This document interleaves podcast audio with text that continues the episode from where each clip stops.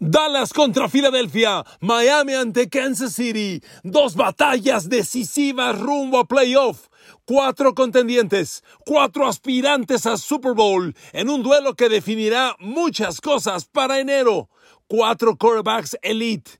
Jalen Hurts contra Dak Prescott, Patrick Mahomes contra Tua Tagovailoa. Este fin de semana tendremos duelos que podrían significar un adelanto en las finales de conferencia.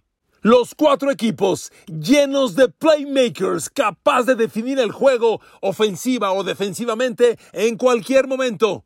No se sorprenda si el trofeo Vince Lombardi del próximo 11 de febrero tiene uno de estos cuatro integrantes. Bienvenido a un fin de semana espectacular. Semana 9 en la NFL. Queridos amigos, bienvenidos a mi podcast. Gracias infinitas por terminar otra semana juntos. Muchas gracias. Y además, estoy feliz porque tenemos una jornada de esas, de esas que solo la NFL nos pueden dar. A ver, amigos, ¿tú Atago Bailoa contra Patrick Mahomes? ¿Jalen Hurts contra Dak Prescott? Mejor imposible. Y por si fuera poco, el lunes Josh Allen, Joe Burrow, finalmente se verán las caras, pero hoy no toca hablar de ese juego, ya hablaremos más adelante. Amigos, gracias por estar aquí. Qué gran batalla, gran batalla la que viene este fin de semana. Y como hay mucho para hablar, no perdamos tiempo. Cowboys contra Eagles. Este duelo llega en un gran momento, sinceramente. Por Dios, los Cowboys están cinco ganados, dos perdidos. Y después de ese descalabro doloroso, penoso ante San Francisco, Dallas se ha recuperado. Los triunfos convincentes sobre Chargers y Rams lo tienen en un muy buen momento. Pero ¿qué les digo de Eagles? Por Dios, los Eagles están en la cima de la NFL. Siete ganados, un perdido. Y por si esto fuera poco, la ofensiva que lidera Jalen Hurts ha anotado 30 puntos o más en cuatro de sus siete victorias. Un Jalen Hurts que a pesar de los triunfos y a pesar del gran momento está bajo serios cuestionamientos. Que no es extraño también para Dak Prescott, porque este duelo, seamos sinceros, le urge a Dak Prescott. Si bien Dallas ha retomado el paso y está jugando bien, Dak Prescott otra vez Tienes que ganar este gran duelo, el mismo que no pudiste ganar hace tres semanas contra San Francisco. Este es el duelo que Dak tiene que ganar y ganar convincentemente. Otro dato. Los Cowboys tienen ligera ventaja en los duelos contra Eagles. Dallas ha ganado cuatro de los últimos seis y ocho de los últimos doce.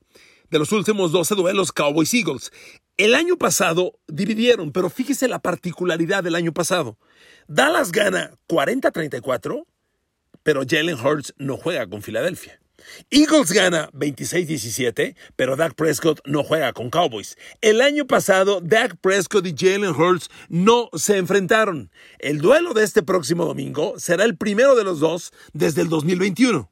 Y en el balance de los dos corebacks hay dos lecturas. Estadísticamente es mejor Jalen Hurts. Ha tenido mejor año, es más explosivo, es el mejor coreback de la liga en pases de más de 20 yardas aire, pero Jalen Hurts trae un problema. Ocho intercepciones en ocho juegos. Eso es mucho. Y aquí me detengo para darle un dato que implica los dos juegos que voy a analizar. ¿Sabe usted quién es el coreback que ha lanzado más intercepciones esta temporada? Jimmy Garoppolo ha lanzado nueve, increíble. Y eso que no ha jugado dos partidos. Bueno, nueve intercepciones, Garoppolo el más interceptado. ¿Quiénes son los quarterbacks en segundo lugar? Le va a sorprender. Después de las nueve intercepciones de Jimmy G, con ocho intercepciones, Jalen Hurts, Josh Allen y Patrick Mahomes. ¿Qué le parece? Ahorita hablamos de ese dato.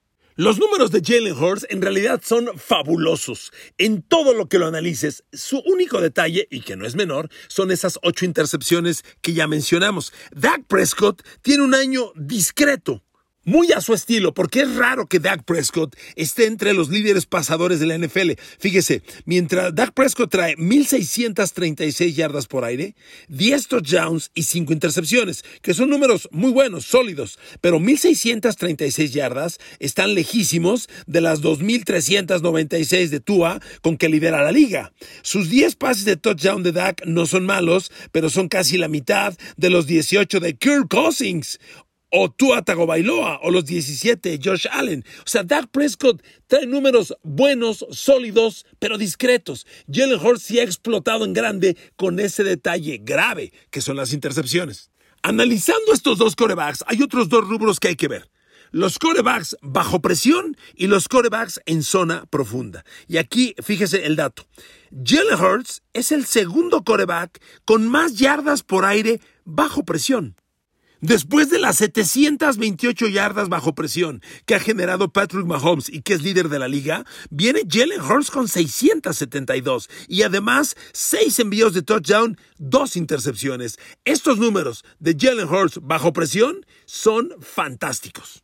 Y con esto, queridos amigos, me voy a algo esencial. El fútbol americano es un juego de duelos personales. Y ahí se definen los partidos. En cada uno a uno, en los 11 uno a uno que hay en cada jugada. Entonces, cuando yo veo a Jalen Hurts y Filadelfia en la ofensiva, pienso en AJ Brown. AJ Brown está teniendo un año brutal. Rivaliza con Tariq Hill de Miami para el mejor receptor de la liga. Le doy un dato. AJ Brown lleva los últimos seis partidos con más de 125 yardas en recepciones. Nadie puede con él.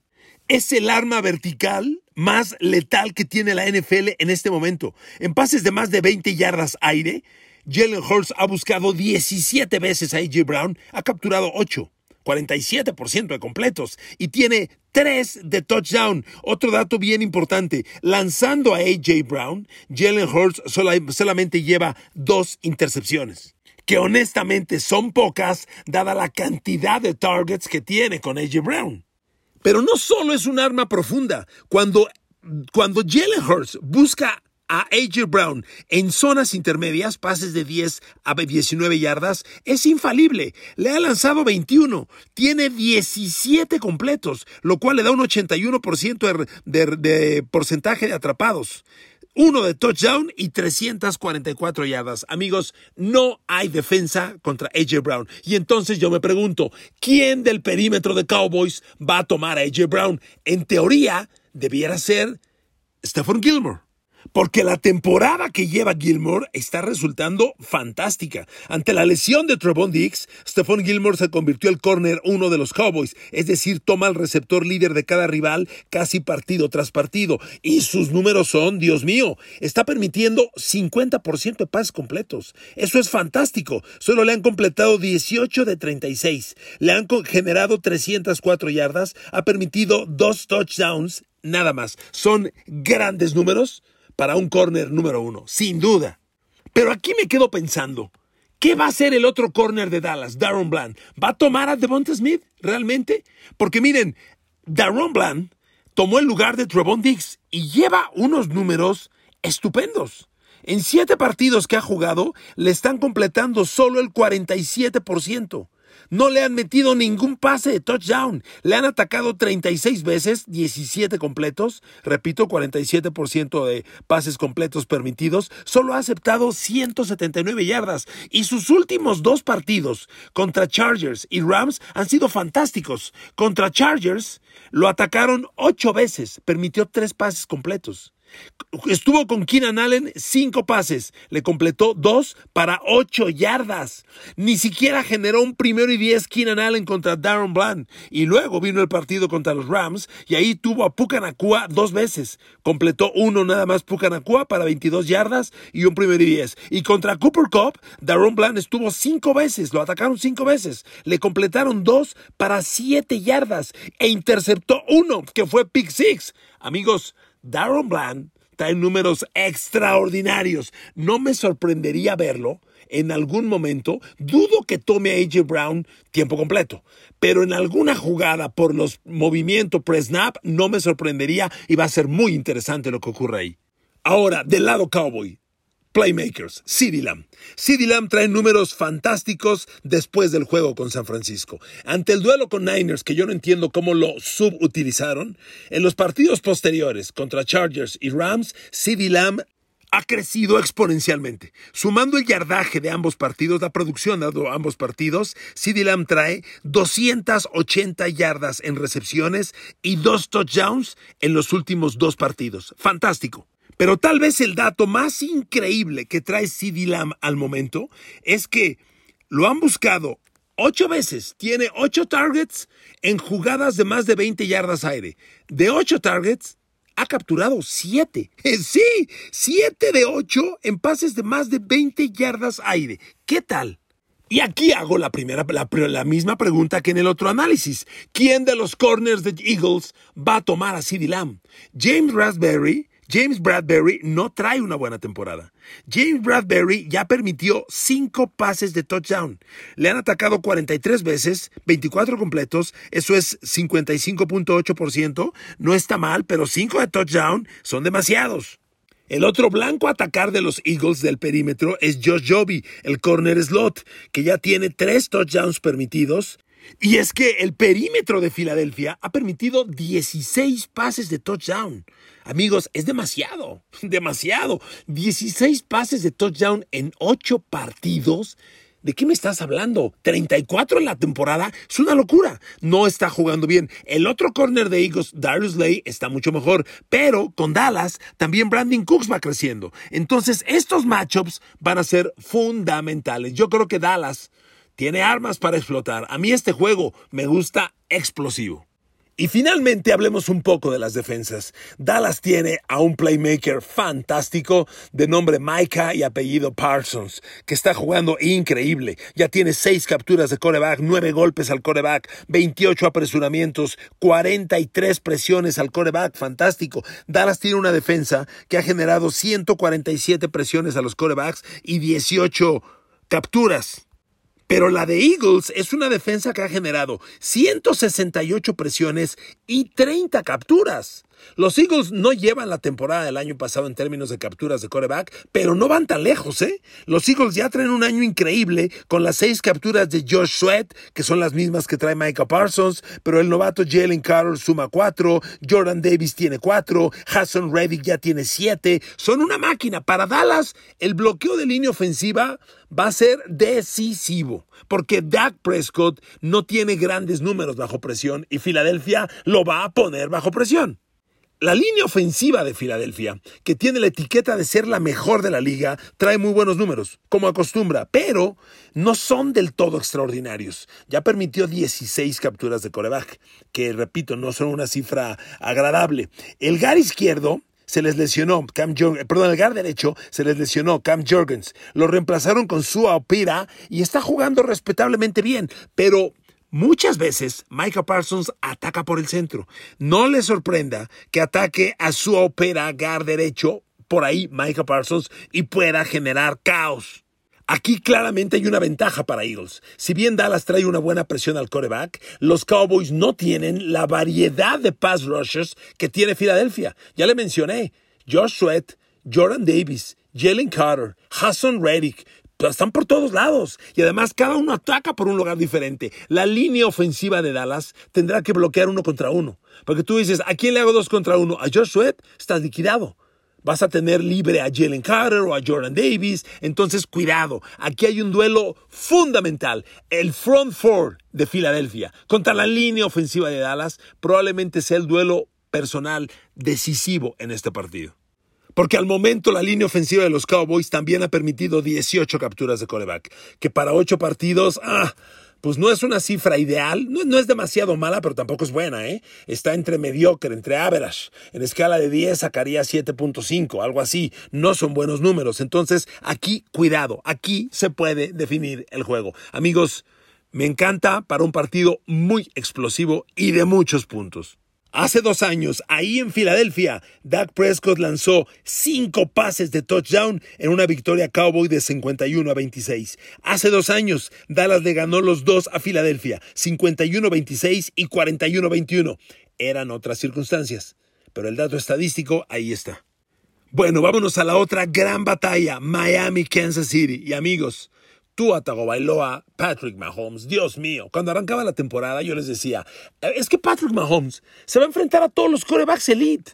Mahomes va contra Joe Burrow, contra Josh Allen, contra Lamar Jackson, contra Justin Herbert dos veces, contra Russell Wilson dos veces. Seguir a Patrick Mahomes va a ser un deleite. Bueno, pues ahora viene el duelo contra Tua, que además cae en Alemania. Aquí me detengo, amigos, los juegos en Europa, por el jet lag que indudablemente afecta y mucho a los atletas, son normalmente menos explosivos de lo esperado. Este duelo Dolphins Chiefs apunta para muchísimos puntos. De hecho, en Las Vegas lo ponen en 51 puntos, si no estoy mal.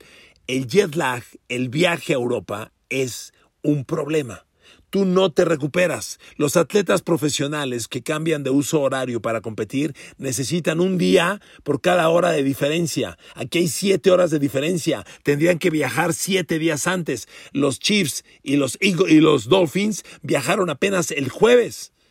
No es, no es la adaptación ideal. No rinden al máximo, llámense como se llamen. Y amigos, yo aquí leo un duelo en circunstancias muy diferentes. Tua Tagovailoa lidera la liga, es el coreback más explosivo, más agresivo, más eficaz en zonas profundas. Y Patrick Mahomes me, me, intriga, no voy a decir me preocupa, me intriga. Sus números no son los de él. De hecho, se alejan de lo de él, como ya le di el dato hace unos minutos. Hoy Patrick Mahomes es el segundo coreback más interceptado de la liga. ¿Qué le dice ese dato? A mí me inquieta, porque si tú ves que el coreback más interceptado es Jimmy Garoppolo, dices, lo entiendo, son los Raiders, el equipo está destrozado, muy bien, pero que el segundo sea Mahomes, empatado con Josh Allen y con Jalen Hurts, por cierto. Entonces, es un dato que no me gusta. Y en mi opinión, el diagnóstico que yo hago es el siguiente. Patrick Mahomes y Kansas City lo he dicho desde agosto está carente de playmakers, no tiene los suficientes playmakers que necesita y entonces Mahomes está forzando el balón. No hay los receptores no se desmarcan y la ventana para, para encontrarlos es muy chica. El pase va forzado y la intercepción es de alto riesgo.